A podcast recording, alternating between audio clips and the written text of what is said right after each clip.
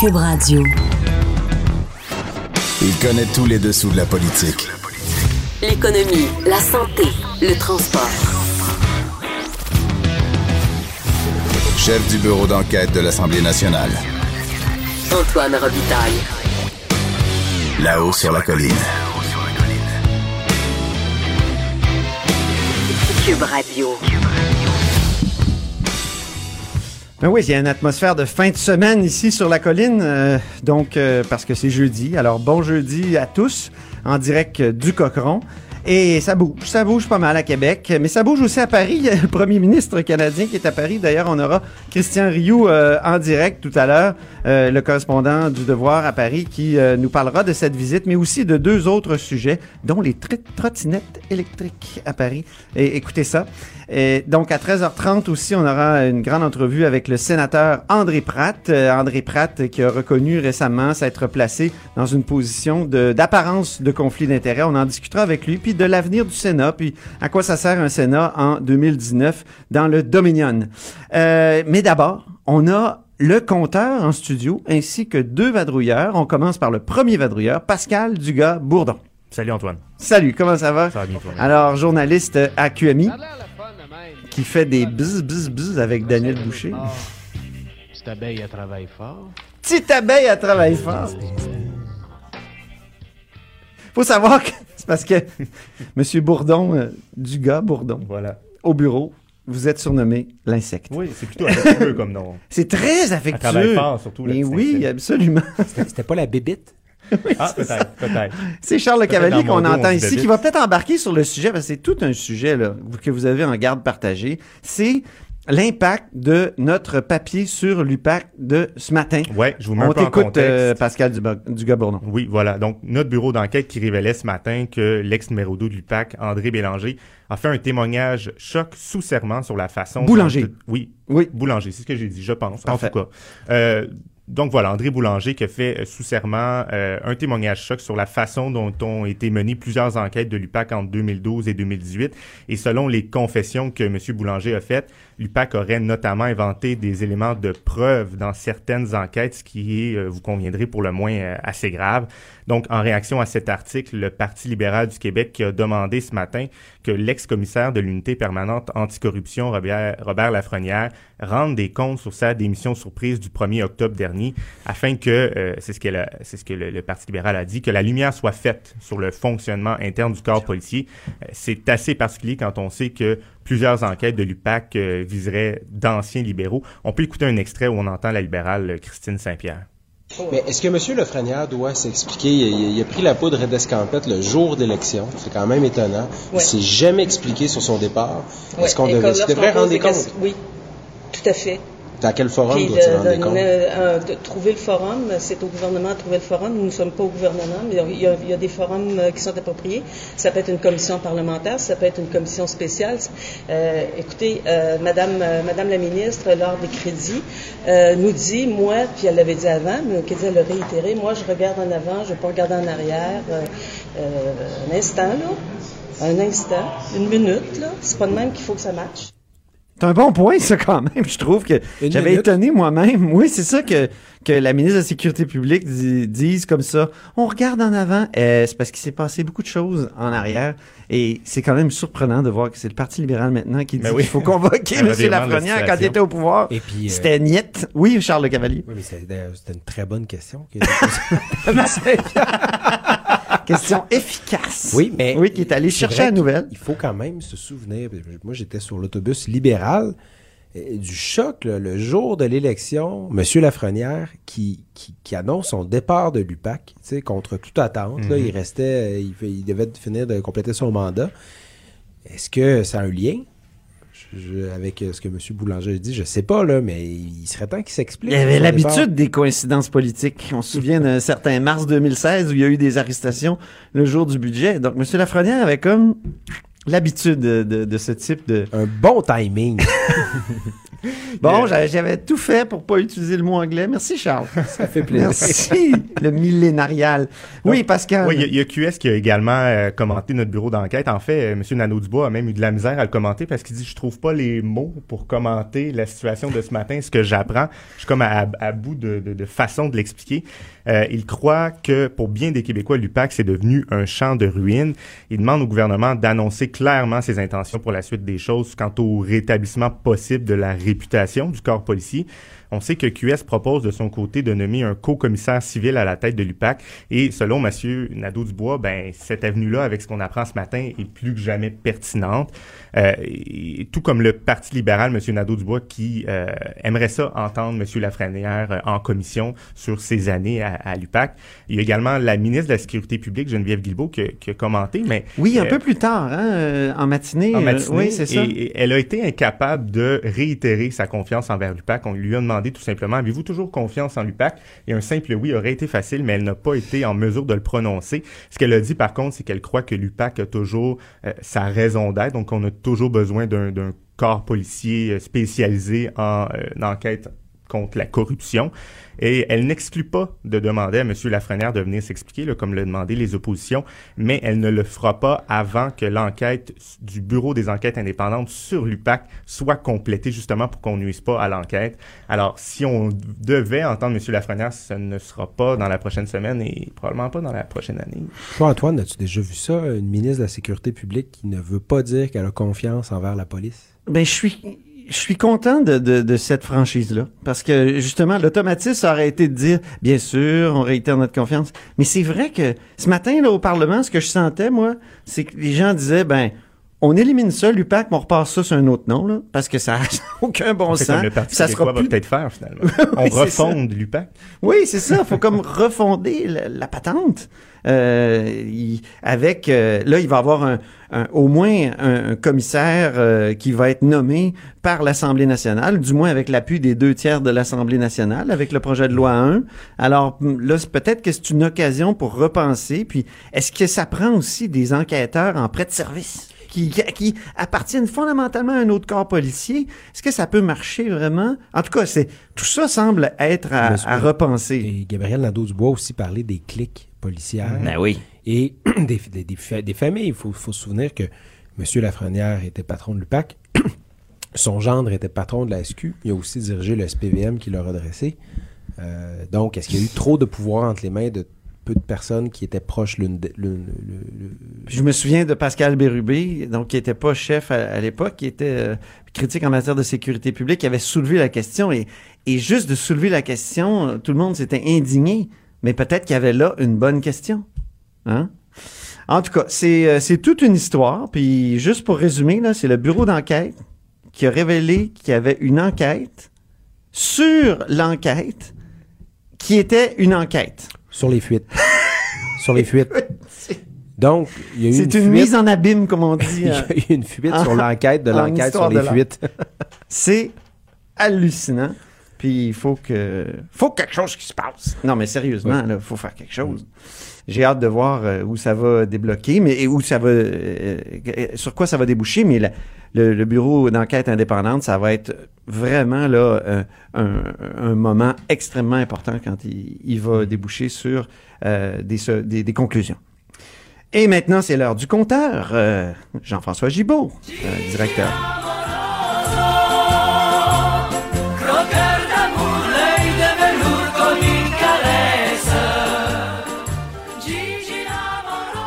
Eh oui, Jean-François Gibault, notre compteur est accessoirement directeur de la recherche à QMI. Alors, euh, tu veux nous parler de 15 hauts dirigeants qui sont bien payés? Ici au Québec? Ah, ben pas juste 15, il y en a beaucoup plus que ça. C'est la traditionnelle journée de dévoilement de la rémunération des plus hauts fonctionnaires du gouvernement ainsi que des euh, directeurs de cabinet. Euh, c'est intéressant de faire euh, de faire le suivi. D'ailleurs, ça s'est ça s'est transporté jusqu'à l'Assemblée nationale. Je pourrais en reparler un petit peu plus tard.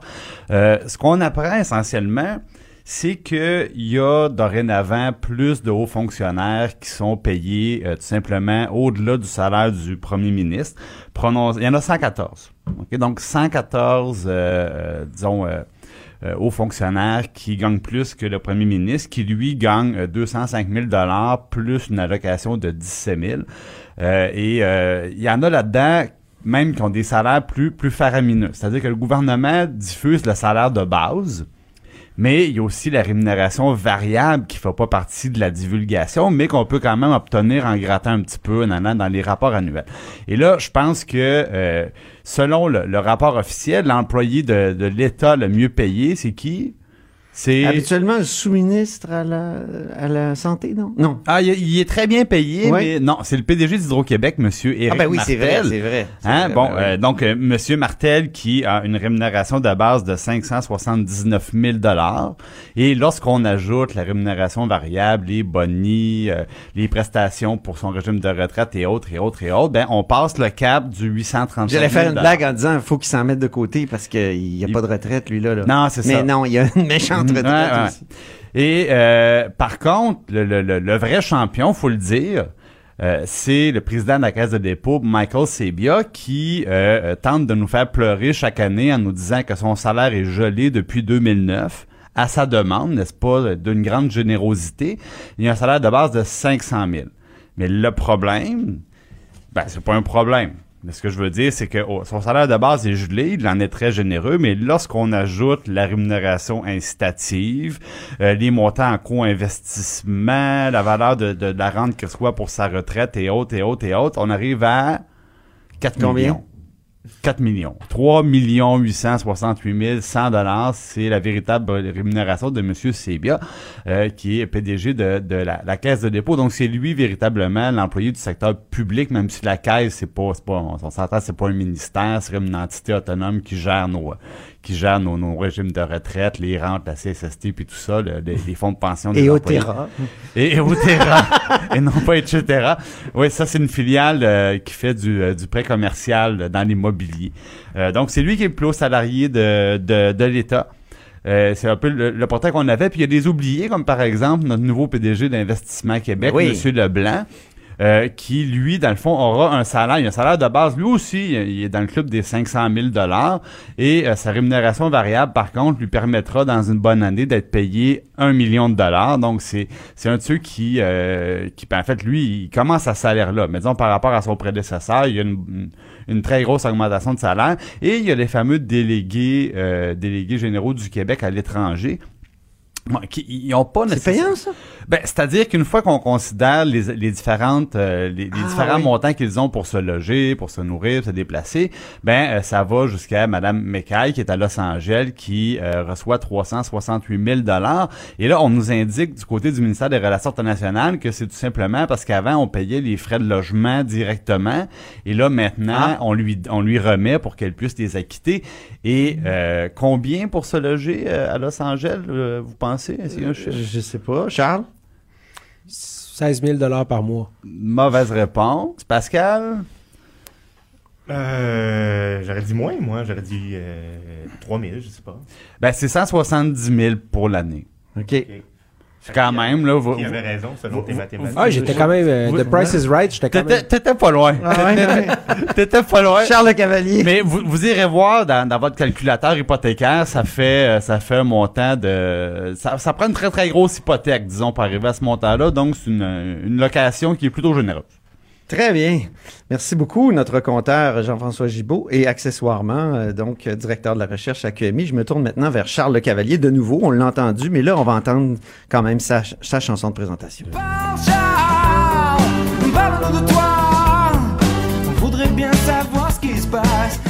Oui, on aimerait bien savoir ce qui se passe au fond vert, Charles Le Cavalier. C'est un sujet que tu connais bien, que tu suis depuis euh, des années. Et là, il semble qu'il y a une querelle incroyable qui empêche encore une fois ce fond-là de fonctionner comme du monde. On ne sait pas ce qui se passe parce que le vérificateur général nous a annoncé aujourd'hui qu'il reportait son audit. Et pourquoi reporte-t-il son audit? Il avait annoncé un audit là-dessus. C'est-à-dire que les, les parlementaires l'ont demandé, là, la commission d'administration publique avait demandé au vérificateur général de faire un audit sur la réforme du fonds vert. Et là, le vérificateur général s'est rendu compte que la chicane est prise entre le conseil de gestion du fonds vert, le ministère de l'Environnement, une querelle interne, Et donc, ils disent, ben, écoutez, attendez-vous, là, puis on va revenir dans, dans un an là, pour, euh, pour faire notre audit, parce que là, pour l'instant, il y a tellement de changements que ça vaut pas la peine de faire notre audit. Ah oui. Oui. Il y a tellement de changements où est-ce qu'il y a des, des déchiqueteuses qui fonctionnent à plein? Ben là, je peux pas aller jusque-là, je sais pas, là, mais euh, c'est- pas, c'est pas Non, non, facile. c'est Je- c'est plein de préjugés, ma je vais- question, je, sais, c'est volontaire. Je vais, euh, je vais te lire une citation de M. Lannoy, euh, qui, qui est Paul La- Lannoy, qui est euh, pardon, commissaire, euh, commissaire au développement durable, qui Ouais? relève du vér- vérificateur général. Je ne peux que me désoler de cette situation. Le fonds vert pourrait être un outil de développement durable très puissant. Pour l'instant, on peut dire qu'il ne joue pas ce rôle. Oh! Puis là, le fond vert, euh, de- rappelle-nous comment c'est constitué, là. C'est constitué d'une grosse partie de l'argent qui vient de la bourse du carbone. Et de cette bourse du carbone-là, il y a une grosse partie de cet argent-là qui vient des automobilistes là, qui, qui font le plein d'essence à la pompe. C'est le fameux café par jour. Depuis 2006. de euh, David Hurtel. Exactement. Depuis Ouais, 2006, le ministre 6 dans le milliards. temps, ouais. C'est beaucoup d'argent. C'est une grosse responsabilité. C'est, c'est le- c'est, euh, il y a le marché du carbone, puis il y a le fonds vert. C'est les deux outils du gouvernement du Québec pour atteindre ses cibles euh, de réduction d'émissions de gaz à effet de serre pour lutter contre les changements climatiques. Aux dernières nouvelles, on les avait pas atteints. Ben, aux dernières nouvelles, on va rater complètement les cibles de 2020. Faut, faut, euh, faut maintenant prier qu'on va se rendre à celle de 2030. C'est des engagements internationaux. C'est sérieux, c'est important. Et là, ben là, en ce moment, ben, qu'est-ce qu'on apprend? C'est qu'il y a une chicane. Il y a des avis juridiques qui ont été demandés de part et d'autre. euh, essentiellement, puis là, je veux pas tomber dans, dans des trucs techniques, là, mais ils s'entendent pas sur l'interprétation de leur rôle et responsabilités respectifs. Le conseil de gestion du fonds vert dit, dénonce, déplore plutôt que le ministère de l'Environnement est juge et parti. C'est-à-dire que le ministère de l'Environnement dit non, non, non, c'est moi qui peux juger si un programme est valable ou pas, mais c'est moi qui décide de ce programme-là aussi. Donc, le ministère de l'Environnement juge si un, un programme atteint ses objectifs, mais c'est aussi lui qui, qui, qui en est l'architecte. Donc, le conseil de gestion du fonds vert ben, dit ben, ça n'a pas de bon sens vous êtes jugé parti dans cette situation-là. Nous, on devrait juger, savoir si c'est valable ou pas, puis on devrait avoir le, le pouvoir de, de, de signer- mettre un arrêt de mort sur un mauvais programme. Pour ouais. l'instant, c'est un organisme consultatif seulement. Bon. On se souvient que c'est David Hurtel qui avait mis ça en place. Après tes articles. Après les articles du journal, mais bon, pas juste, je veux pas juste me donner du Non, non, non, c'est tes articles- articles qui ont Il y, a, il y a eu aussi le rapport du vérificateur général de 2014 qui avait été cinglant. Ah Et oui. là, ce, qui est, ce qui est vraiment désolant, puis nous, les journalistes, on le sait parce qu'on le couvre. Lui, il le dit. On a fait un audit en 2014 et les lacunes relevées dans cet audit-là sont toujours existantes. Bon. Alors, le fond vert, là, quand les, Ouais. Le gouvernement Couillard nous disait on a fait des changements au fond vert, euh, Euh, ça va bien. Il y a Oui. en 15 peut-être secondes. 15 il, y a un autre, secondes. il y a un autre chapitre très important aussi Ah bon? qui touche le, le monde, c'est la SNEST, la, la- la nouvelle CSST. CNSST. Et il y a, il y a beaucoup de, mal- de nouvelles maladies, maladies musculo-squelettiques, là, les gens à la maison, ceux qui ont mal dans le dos, ceux qui ont un problème de tunnel carpien. Ouais. Ben, la liste des maladies de la SNES n'a pas été mise à jour depuis 1985. Ah. Donc, ces maladies-là, le les burn-out professionnels, c'est pas reconnu comme une maladie. L'épuisement professionnel. Exactement. Et euh, le, le- le problème, merci Antoine, le problème que ça cause, c'est que lorsqu'une maladie n'est pas sur la liste, c'est beaucoup plus difficile pour l'employé de faire valoir ses droits. Il faut vraiment, ça demande une charge de preuve beaucoup plus importante que si Bon. les maladies étaient sur la liste. 30% des blessures professionnelles aujourd'hui, c'est des blessures musculo-squelettiques. Problème de dos, problème d'ordinateur, des maladies d'ordinateur. C'est bon. Ben, c'est c'est bien intéressant. Merci beaucoup, Charles Le Cavalier. Et puis, on continue à suivre tout ça. Je vous remercie aussi, euh, Jean-François Gibault et Pascal Dugas-Bourdon. On dit souvent que les murs ont des oreilles. Nous, on a deux vraies oreilles à l'intérieur des murs du Parlement. De 13 à 14. Là-haut sur la colline. Mais nous, on va aller rejoindre nos yeux et nos oreilles à Paris. Et c'est Christian Rioux qui est là, correspondant du Devoir en France. Bonjour, Christian. Bonjour Antoine. Donc, euh, ben, d'abord, rapidement, là, il paraît que Justin Trudeau est à Paris. Et qu'est-ce qu'on peut dire de, de cette visite jusqu'à maintenant?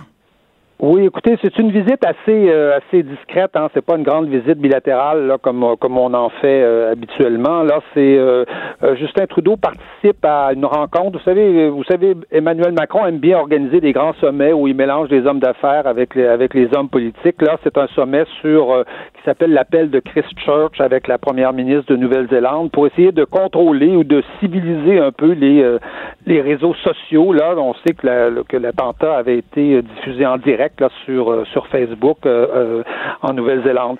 Il, en a profité pour visiter Notre-Dame, mais ce matin, il participait à un salon des entreprises techno, les start-up, comme on les appelle ici et comme aime bien les appeler Emmanuel Macron. Donc, c'est une visite assez brève, assez rapide, qui s'est bouclée en une journée et demie, deux jours.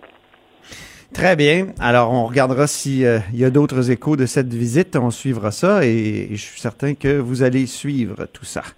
La semaine dernière, il y a deux militaires français qui sont morts en libérant deux otages. Qu'est-ce que ça vous inspire comme commentaire, euh, Christian?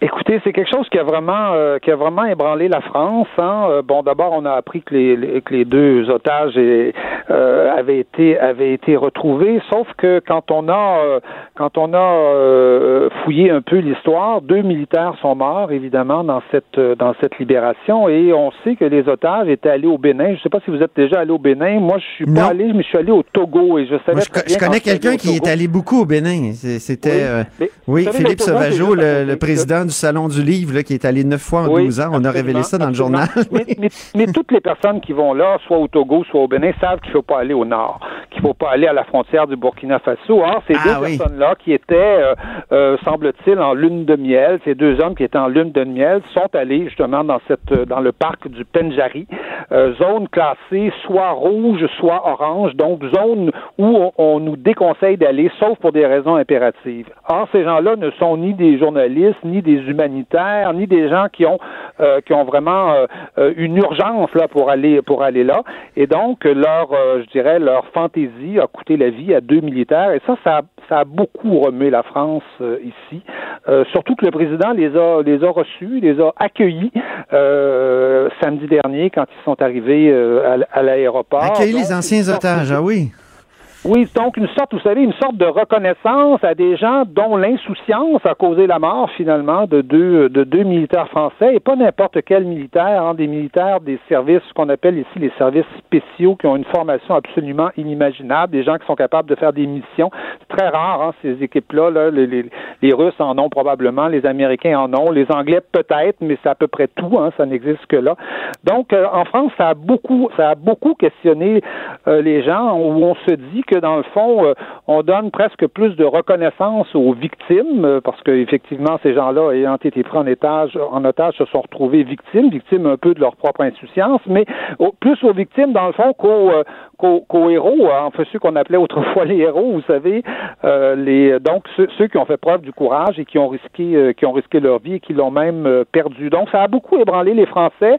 Vous savez qu'en France, on décore maintenant les d'une médaille nationale de la reconnaissance les victimes des attentats terroristes. Ça, c'est une médaille qui euh, qui, qui dans l'ordre en tout cas des décorations est au-dessus de celle de la Croix de guerre et au-dessus de la médaille de la résistance.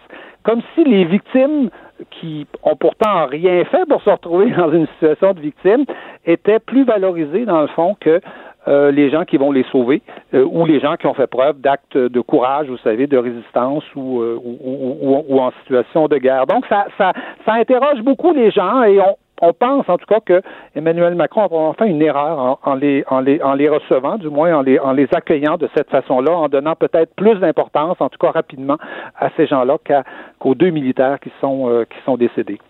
Donc, c'est comme le victimisme ambiant ou, pour reprendre le oui, titre d'un livre en France, oui, c'était la concurrence des victimes. Oui, absolument. Jacques Julliard parlait de la lacrymocratie. C'est-à-dire, Ah oui. faut, euh, à partir du moment où on, on pleure sur quelqu'un, euh, cette personne-là est valorisée, elle existe, et euh, tant qu'on n'a pas pleuré sur votre cas, ben c'est comme si un peu si vous si vous existez pas. Euh, écoute, écoutez, euh, Christian, pour présenter le prochain sujet, on a un Oui. extrait de Gaétan Barrette qui s'exprimait ici, qui s'exprimait ici à l'Assemblée Oui. nationale. On peut l'écouter. C'est aimé Barrette. Votre, Oui, voilà. euh, votre euh, image, parce que c'est une réalité qui existe. Je l'ai essayé moi-même dans une autre ville. La trottinette électrique, l'autobus. le- Non, non, c'est vrai, je l'ai essayé pour de vrai. C'est dangereux, cette affaire-là, à la vitesse à laquelle ça va. Euh, Je peux vous dire une affaire, en Europe, là, euh, je peux vous dire que on peut même avoir beaucoup de plaisir avec cette affaire-là. À ne pas conseiller à de jeunes exaltés. Donc, vous voulez nous parler des trottinettes électriques qui s'en viennent à Montréal, mais à Paris, il y en a depuis longtemps? Oui, ça fait ça fait à peu près un an et demi ici qu'il y a, qu'il y a des trottinettes électriques. Il y a, il y a, 11 opérateurs. Hein. Imaginez, là, ça, bon, ça va s'écrémer, ça, tranquillement. Là. Puis il y en a 15 000 dans- à Paris. Il y, a, il y a même des gens qui disent qu'un jour, il y en aura 40 000. Enfin, bon, ça, je, je vois pas tout à fait ce jour-là. Donc, on, on- depuis un an, en tout cas, à Paris, on est, euh, nous, les piétons, parce que je parle de moi, je suis piéton, je suis pas automobiliste, j'ai pas de voiture, moi, donc je suis un piéton. Euh, nous, les piétons, sommes obligés de partager le- le trottoir, parce que en général, ces trottinettes roulent sur le trottoir, euh, avec euh, donc avec des avec des, des gens qui peuvent rouler parfois, vous savez, jusqu'à presque 50 50 km heure. Et mon Dieu! Euh, et- oui, abso- absolu- absolument. Ça, ça- bon, on est en train de faire des règlements. La ville de Paris est en train de faire un règlement pour essayer de limiter les vitesses, pour essayer qu'on qu'on qu'on qu'on- qu'on laisse pas les, les, les, les trottinettes comme ça en plein milieu du trottoir ou en plein milieu d'un espace public. Euh, on va taxer aussi euh, les, les, les, les, compagnies qui font ça. Donc, ce sont des mesures qu'on est en train de prendre, sauf que je peux vous dire, moi, que depuis euh, un an, euh, ou en particulier depuis six mois, où il y en a énormément à Paris, euh, c'est plus la même chose de se promener dans les rues de Paris. Ça a changé radicalement la façon de, de, de, de se promener dans les rues. Vous savez que ces trottinettes-là, euh, si elles sont sur le trottoir, c'est clair qu'elles dérangent les qu'elles dérangent les, les piétons. Euh, sauf que les règlements, normalement, les obligent à aller dans la rue, sauf que dans la rue, euh, excusez-moi, mais c'est dangereux. enfin, c'est dangereux pour les. Pour Mais les pourquoi pas sur les pistes cyclables, Christian? Parce qu'il y a quand même un, il y a quand même un réseau cyclable important à Paris. Oui, pourquoi pas sur oui, les pistes cyclables? Oui, sur les pistes cyclables, effectivement, ça a du, ça a du bon sens, mais euh, vous comprenez bien qu'on peut pas euh, uniquement se promener, euh, se promener sur des pistes cyclables. Il y a beaucoup d'endroits où il n'y a pas de, a pas de pistes cyclables, et si on veut vraiment aller un peu partout avec sa trottinette, il faut à un moment donné sortir des pistes cyclables. Et on va où là? Soit c'est dangereux pour celui qui la conduit sur la sur la route, soit c'est dangereux pour, pour, pour les piétons. Vous savez que cette trottinette-là peut être conduite par des enfants de 12 ans. Ah bon, Alors, Je ne sais pas si vous, a- si vous auriez laissé euh, vos enfants à 12 ans partir ça, euh, dans la rue avec une trottinette électrique qui peut faire 40-50 km heure. Donc, euh, donc euh, Moi, je sais qu'en vélo, Christian, souvent, mon âge mental descend à peu près à 12 ans. Et, et donc, je deviens... euh, ça m'arrive, là, d'être insouciant. Donc, euh, je, je- je peux tout à fait comprendre ce que c'est qu'être euh, à 12 ans sur un petit bolide qui peut aller jusqu'à 50 km heure. Oui, mais le, le, le, le- vélo, vous savez, sur une route, prend quand même un peu d'espace. Il prend, il impose un peu une- sa place, Eh oui. hein, même si euh, c'est pas suffisant. Mais la trottinette, c'est pas du tout le cas. Vous savez, la trottinette, vous la voyez pas arriver, ça surgit tout d'un coup, ça arrive, euh, ça arrive de nulle part. Et les auto- automobilistes n'ont absolument pas l'habitude de de, de, de, de, de travailler avec ça. Euh, ces trottinettes-là, on les retrouve à Paris euh, un peu partout. Elles traînent sur, dans les lieux publics, elles traînent dans les parcs, au milieu des, au milieu des voies. Vous savez, 15 000 trottinettes, ça commence à en faire, à en faire, euh, à faire beaucoup. Est-ce que c'est Euh, une sorte on- de, de partage, de, de, de, de trucs de partage, euh, comme les, les, les Bixi à Montréal ou comme les Oui, Vélib à, à Paris? Ça fonctionne comme ça. Exactement, ça fonctionne comme ça. On les recharge la nuit. Il y a des gens qui sont euh, engagés pour les recharger. D'ailleurs, des gens qui sont à la pige, qui sont payés pratiquement rien, semble-t-il, vraiment exploités, qui les rechargent la nuit pour essayer de les retrouver euh, et, et les, et, les ramener le matin pour euh, euh, recharger, là, parce que elles sont, elles sont, vous savez, elles traînent partout. Mais sauf qu'il n'y a pas d'endroit particulier. Les Bixi, il y a des endroits, euh, un endroit précis où, où on les laisse. Euh, ces trottinettes-là traînent absolument partout. Donc, vous pouvez Ben vous donc. promener n'importe où à Paris et vous les voyez traîner quelque part. Des fois, elles sont tombées, des fois, elles sont abîmées. D'ailleurs, énormément de, énormément de vandalisme. Et donc, je vous dirais, moi, que ça a énormément changé la façon de, de, de, de marcher à Paris euh, dans les rues. On fait attention maintenant que que- que- qu'il n'y a pas une trottinette qui nous arrive par derrière. Et j'entendais hier une journaliste euh, française euh, déplorer, déplorer la situation pour les aveugles en particulier. C'est quelqu'un qui habitait, qui habite à côté d'un institut pour, pour les aveugles. Les aveugles qui se promènent avec leur canne blanche se retrouvent à, à se cogner sur des sur des trottinettes qui traînent en plein milieu en plein milieu de la rue ou se retrouvent à se faire à se faire passer à côté, euh, frôlés par Oui. des euh, par des par des trottineurs. Je ne sais pas comment il faut les appeler. Et Trottinetteurs, vous- oui. en Oui, terminant, Christian, oui. Oui, j'ajouterais peut-être en terminant que le, le- le- on appelle ça la, mo- la nouvelle mobilité urbaine, mais il n'est pas prouvé que ces trottinettes-là vraiment réduisent euh, l'utilisation de la voiture ou le CO2. D'ailleurs, comme comme pour les Bixi, hein, comme pour les Vélib euh, aussi, il n'est pas prouvé que ça réduit. Euh, les gens qui utilisent ces trottinettes-là, c'est des gens soit qui auraient marché plutôt ou qui auraient pris le transport en commun. Or, la vraie, le vrai investissement pour réduire le- les émissions de CO2, tout le monde le sait, ça c'est une évidence, c'est le transport en commun. Donc, est-ce que est-ce qu'il s'agit d'une d'une nouvelle manifestation de l'homo festivus, euh, hein, du, du, euh, De Philippe Murray. Ah oui. ou, ou- ou véritablement d'une façon de réduire, en tout cas j'en doute énormément. Merci beaucoup, Christian Rioux, euh, donc correspondant du Devoir en France. Très bien, merci beaucoup. De 13 à 14. Là-haut sur la colline. La politique autrement dite. Cube Radio. On rejoint maintenant euh, André Pratt, qui est ancien journaliste et ancien éditorialiste en chef à la presse. Il est sénateur depuis mars 2016. Bonjour, Monsieur Pratt. Oui, bonjour Antoine. Oui, donc euh, on- il y a eu plusieurs articles là, dans le journal sur euh, les sénateurs, sur vous en particulier, André Pratt. Vous êtes excusé le 13 avril pour une faute euh, éthique. Et euh, donc, euh, je tenais là à, à ce qu'on ait une discussion parce que j'ai écrit deux chroniques assez dures sur le Sénat. Vous m'avez répondu, des réponses très intéressantes. Alors, je tenais à vous avoir en ondes. Merci beaucoup d'avoir accepté de, de venir à Cube Radio. Donc, je le disais, vous êtes... Oui. Donc, Ça Bon, très bien. Euh, vous êtes excusé le 13 avril auprès des personnes qui avaient placé leur confiance en vous, en votre intégrité, notamment euh, mes collègues du Sénat, écriviez-vous, d'avoir par mon imprudence trahi cette confiance. Et, et là, ce que vous avez fait, c'est que vous aviez un bureau chez Power Corporation, et puis vous, vous avez reçu des gens là-bas. Il y a 13 invités, d'après ce, ce qu'on qu'on a écrit, euh, que vous avez reçus dans, la multina- dans le- les bureaux de la multinationale euh, à Montréal. Et, et moi, la question que je me suis posée, mais comment quelqu'un qui a observé la classe politique, qui a émis des jugements dans des éditoriaux euh, très bien tournés, là, euh, très euh, parfois durs, sur cette même classe politique, a-t-il pu se retrouver dans une situation aussi déplorable?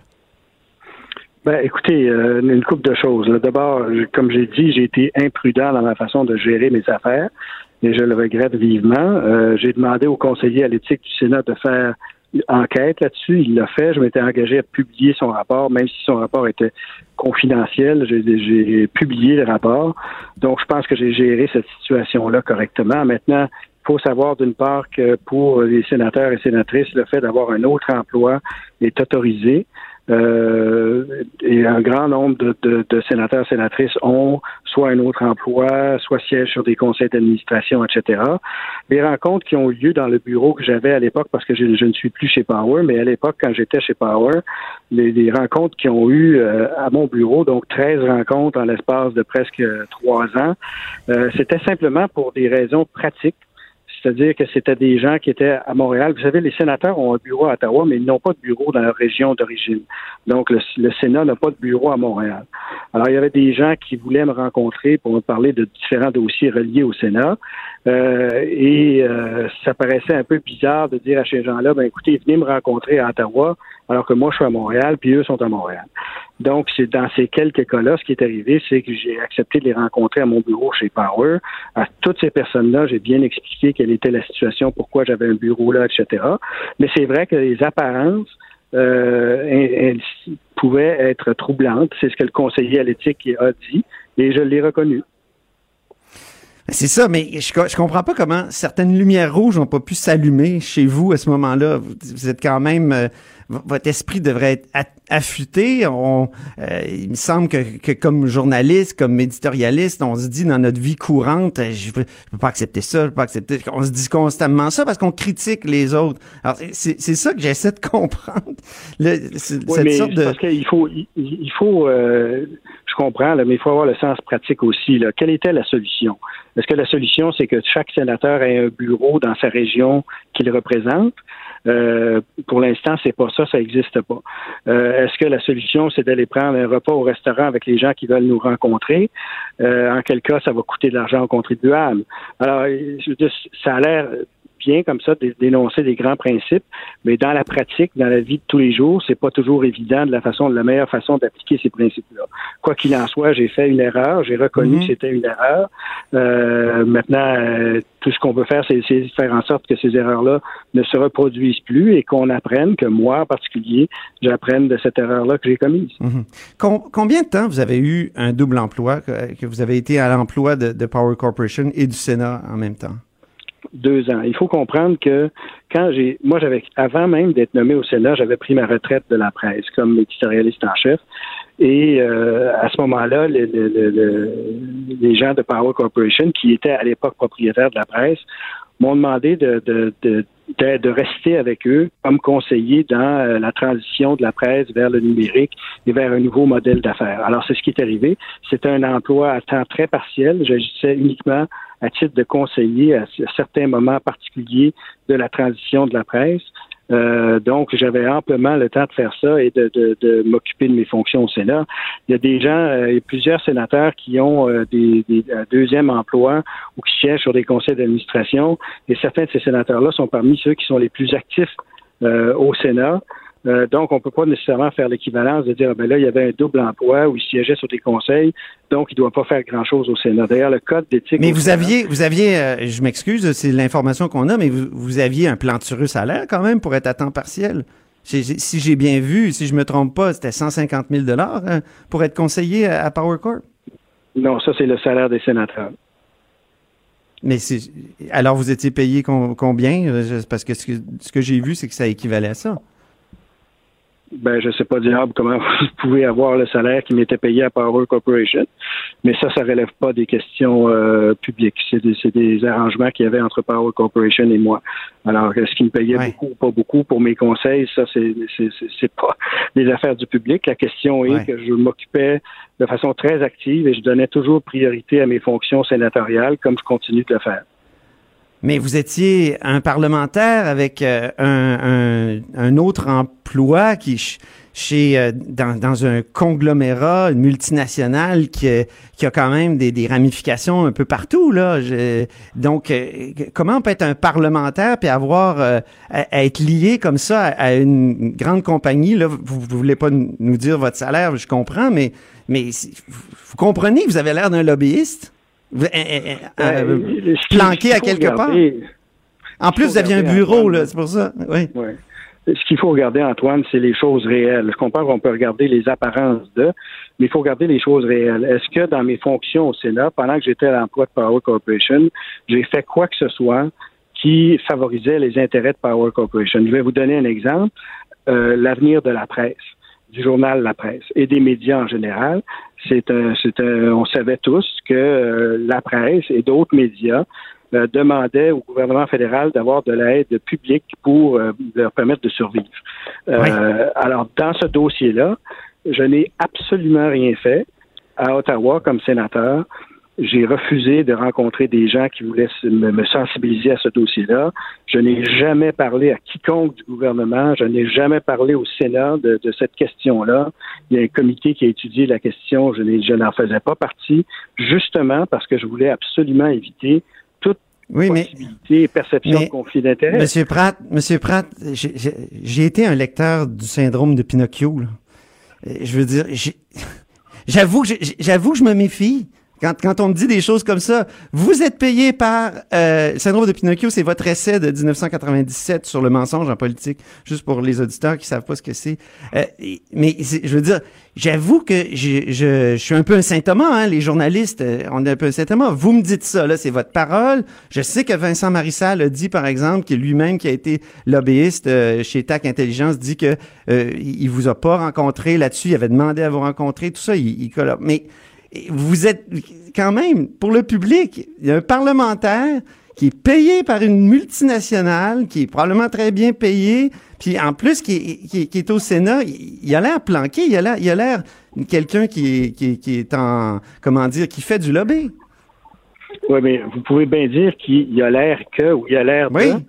Ce qui compte, c'est la réalité. Alors, est-ce que quelqu'un peut dire, euh, dans, dans tous les gens que le Journal de Montréal, notamment, a appelé pour son enquête à mon sujet, il n'y a personne qui a dit, il y a personne qui a dit que j'avais eu des rencontres inappropriées ou que j'avais fait quoi que ce soit pour avancer les intérêts de Power Corporation. Maintenant, la question que vous soulevez, c'est est-ce qu'un sénateur ou une sénatrice devrait pouvoir avoir un autre emploi? Pour Posons-la, ouais.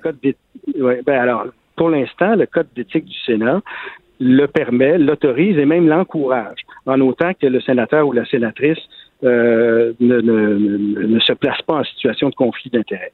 Maintenant, c'est une question à poser et à la suite de ce qui est arrivé, il y a bien des gens qui se posent cette question-là. euh, parce que, comme je vous dis, il y a plusieurs sénateurs, sénatrices qui, par exemple, poursuivent une carrière d'avocat ou siègent sur des conseils d'administration, parfois d'organismes charitables, mais parfois de grandes entreprises aussi, de, ou de musées, ou de, de toutes sortes d'activités, parce que les sénateurs viennent de toutes sortes de milieux. Alors, Ils se font inviter dans des voyages aussi, André Pratt. Ils se font inviter dans des voyages. Là, il y a eu euh, tout un, justement, à la presse, il y a eu un, euh, au mois de janvier tout un article sur ces voyages-là que les sénateurs et les parlementaires en général acceptent. C'est aussi, ça a l'air des cadeaux, ça. Je veux dire. euh, Ben, moi, personnellement, je suis, je me suis prononcé contre ces voyages-là. J'en ai jamais fait. On parle de Mhm. voyages ici qui sont payés par des, des, soit par des pays, soit par des États, des gouvernements ou par des lobbies.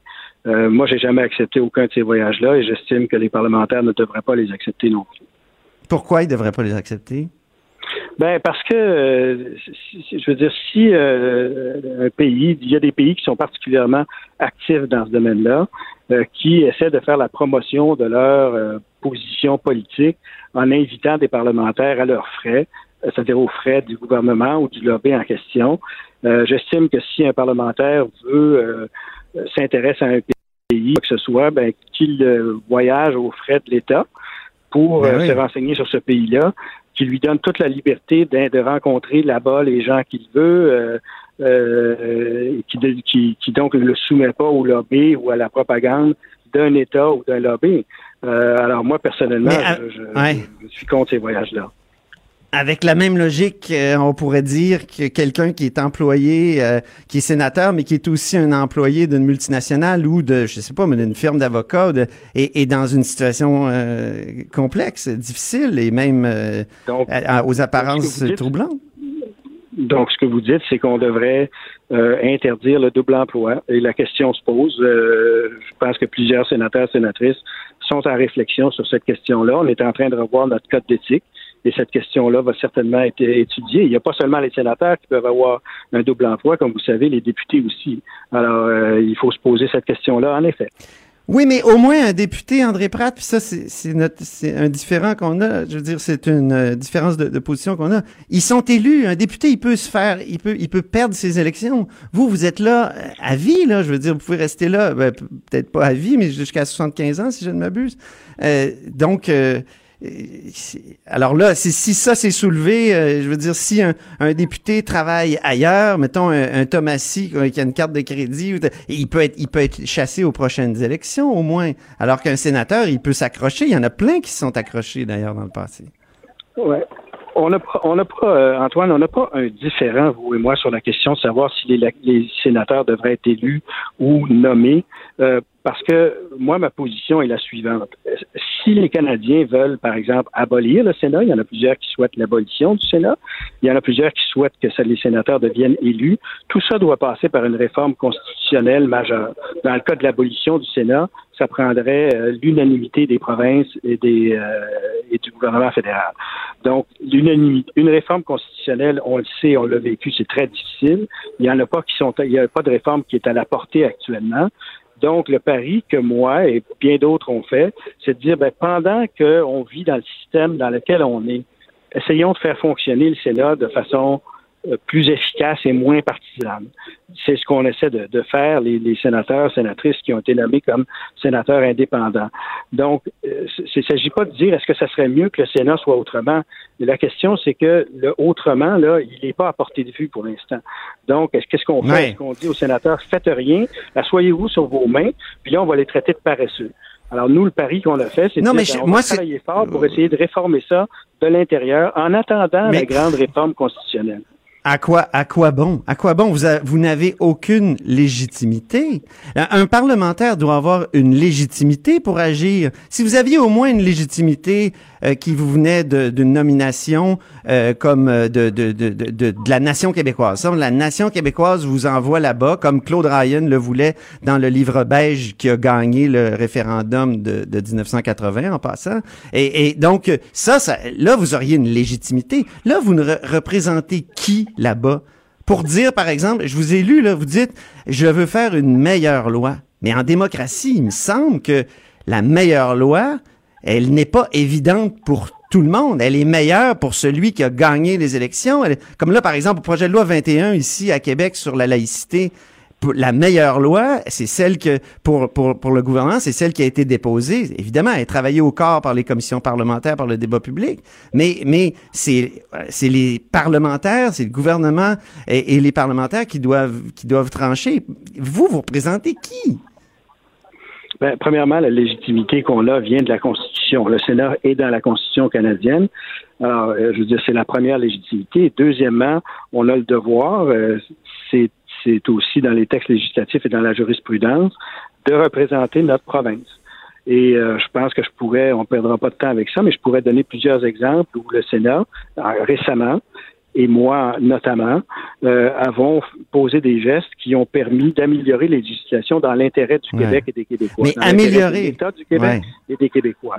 Améliorer et bloquer s'il le faut, on n'a pas eu à le faire jusqu'ici, mais on pourrait le faire, on a le pouvoir de le faire. Maintenant, l'autre question par rapport à la, la- la légitimité, encore une fois, c'est que si on, on- il faut comprendre qu'est-ce qui est préférable dans la situation du Sénat tel qu'il est actuellement.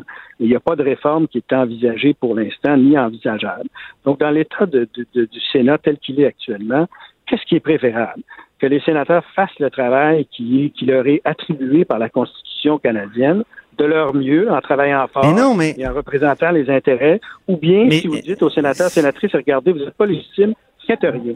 Et dans Ce qui est préférable, André non, ce qui est, ce qui est préférable, André Pratt, vous, vous avez participé au débat public longtemps, c'est, de continuer à participer au débat public comme, comme essayiste, comme éditorialiste, comme, mais qu'est-ce que vous faites là? Dans le fond, c'est ça que je dirais, moi. Vous avez, vous êtes pas obligé, il y a personne qui vous a tordu un bras pour aller au Sénat.